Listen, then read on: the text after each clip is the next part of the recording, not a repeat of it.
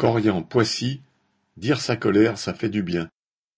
À l'EHPAD Île des Mignots de Poissy, une vingtaine de salariés, 25% des effectifs, ont suivi mardi 8 mars le mouvement national de grève appelé par la CGT dans le groupe Corian.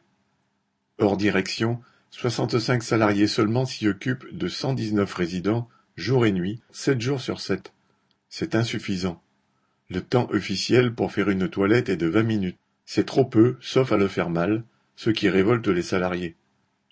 Un temps, la direction prétendait attendre que le taux d'occupation remonte pour embaucher.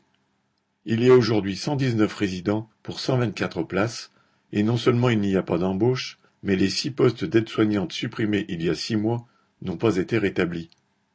Les grévistes ont longuement manifesté devant l'EHPAD. Des collègues non grévistes ont apporté des cafés en solidarité.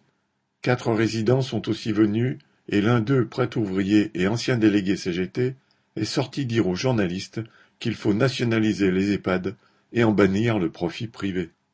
Une chorale de retraités CGT de ses amis étant venue apporter son soutien en chanson, les grévistes, emballés, ont repris Bella Ciao et intégré leurs revendications dans Motivé Motivé. Pour des embauches, pour du matériel, pour augmenter les salaires, et même pour 2300 euros motivés la direction prétend que c'est le salaire chez Corian, eh bien c'est le moment de s'exécuter. Correspondant Hello.